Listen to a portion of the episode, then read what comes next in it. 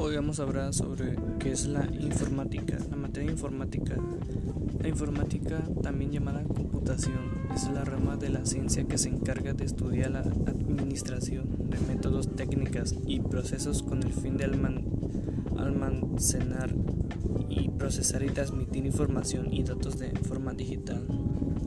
La informática nos ayuda en muchas cosas y la informática es un conjunto de conocimientos técnicos que se ocupan del tratamiento automático de la información por medio de computadora, lo cual nos ayuda a aprender demasiado sobre usar Word, Excel y PowerPoint y etcétera y muchas aplicaciones más. mi nombre es Angelo Iván Márquez, de Colegio del Bachiller Plante 6, cuarto F.